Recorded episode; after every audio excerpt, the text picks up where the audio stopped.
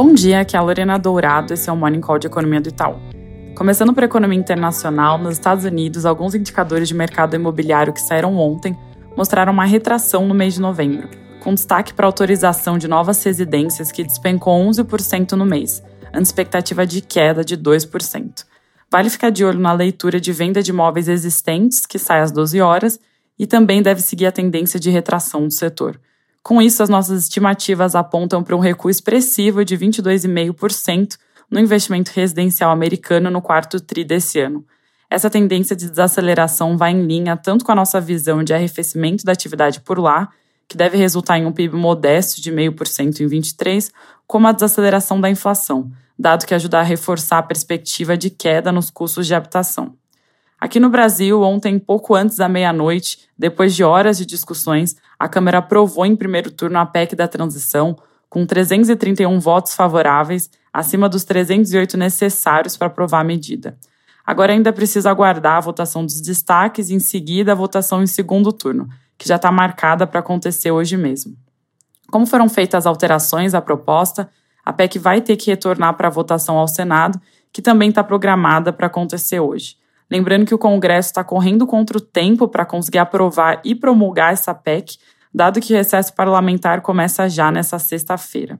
Detalhando que foi aprovado, o texto abre espaço de 145 bilhões no orçamento de 2023 para garantir o pagamento do Bolsa Família de 600 reais a partir de janeiro e um adicional de 150 reais por criança de até 6 anos, mais os 23 bilhões de excesso de arrecadação fora do teto que agora serão financiados com os recursos esquecidos no PIS/PASEP. Retiraram também o penduricalho que permitia despesas fora do teto com financiamento de organismos internacionais. No total, a licença para gastar ficaria em torno dos 168 bi, em tese o mesmo número que saiu do Senado, mas agora com menos brechas que poderiam deixar o gasto mais alto. A PEC manteve a necessidade do governo eleito de apresentar uma nova regra fiscal até 31 de agosto de 2023 que deve ser votada por lei complementar, ou seja, precisa da aprovação de maioria absoluta e depois da aprovação, o teto de gastos passa a ser revogado automaticamente. O rally dos ativos domésticos ontem foi uma resposta a uma certa desidratação da proposta, principalmente em relação à vigência do waiver. O texto que saiu do Senado propõe um waiver de dois anos, mas ontem ficou decidido que a duração deva ser somente de um ano. Lembrando aqui que lá no início a ideia do PT era de conseguir retirar o auxílio do teto de gastos de forma permanente. Na nossa visão, apesar do bom humor do mercado, essa desidratação da PEC não elimina o desafio fiscal à frente.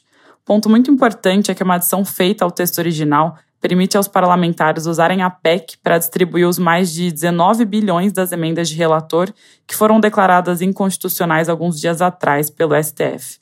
Metade dessas emendas continuaria então sob o comando do Congresso, remanejadas para as emendas individuais dos parlamentares, que é um dispositivo que cada parlamentar tem para distribuir recursos para os municípios, contra a outra metade voltaria para o controle do governo, a quem cabe definir as áreas que receberão os recursos.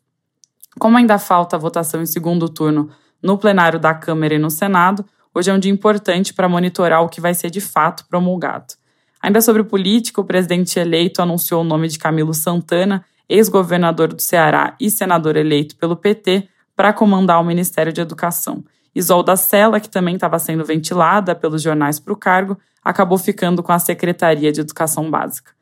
Para fechar, já já às 9h30 sai o balanço de pagamentos de novembro e deve mostrar um déficit de 2,3 bi no mês, levando o déficit em 12 meses para 54 bilhões, ou 3% do PIB. A balança comercial deve continuar registrando fortes superávites, dessa vez em torno de 5 bilhões, enquanto as contas de serviços e aluguéis vão provavelmente mostrar uma leitura negativa. É isso por hoje, bom dia!